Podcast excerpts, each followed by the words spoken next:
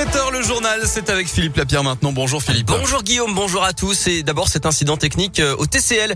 Le métro D ne circule plus actuellement. La reprise est prévue à 7h30. En attendant, il y a des bus relais entre euh, Gare de Vénissieux et Gare de Vèze sur l'ensemble des stations de la ligne. À la une également, les sages-femmes dans la rue. Une grande manif nationale est prévue à Paris à midi et 78 sages-femmes partent de Lyon ce matin pour y participer. Parmi les revendications, il y a des hausses de salaire, une meilleure reconnaissance de leurs cinq années d'études et surtout des créations de postes dans les hôpitaux et dans les cliniques.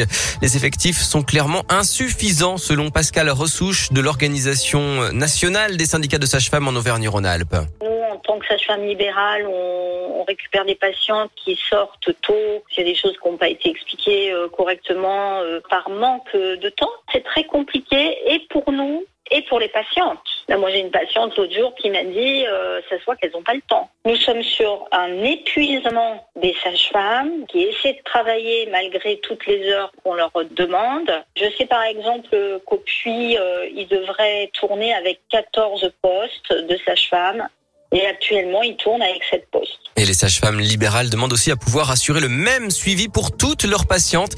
Actuellement, par exemple, elles peuvent prescrire certains médicaments, mais uniquement si leurs patientes sont enceintes. Dans l'actu, la lutte contre le trafic de drogue, Gérald Darmanin vient à Lyon, puis au commissariat de Givor-Grigny aujourd'hui. Le ministre de l'Intérieur va annoncer la création de deux quartiers témoins à Rieux-la-Pape et à Villeurbanne contre le trafic avec notamment plus de policiers sur le terrain et l'intervention des agents des impôts pour limiter l'activité des dealers. Un vol éphémère entre Lyon et Stockholm en Suède. Il sera assuré par Transavia du 29 janvier au 16 avril. Il vaut mieux aimer le froid. Et puis la région Auvergne-Rhône-Alpes a annoncé hier que la liaison aérienne entre Clermont-Ferrand et Paris-Orly, brièvement entrée en service avant le deuxième confinement, rouvrira le 2 novembre. Du soleil et surtout pas de pluie. C'est la tendance météo pour les prochaines semaines après les trompes d'eau du week-end dernier. Il était tombé, souvenez-vous, l'équivalent d'un mois de pluie sur la seule journée de dimanche.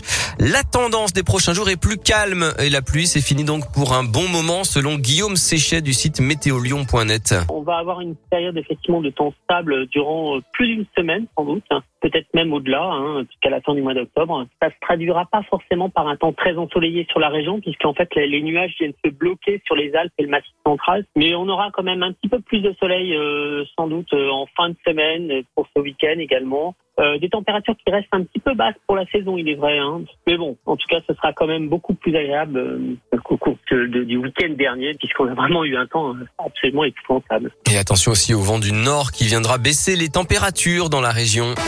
Le foot est fin de série pour l'Italie et les Italiens qui étaient invaincus depuis 37 matchs et qui ont perdu hier contre l'Espagne en demi-finale de la Ligue des Nations 2-1.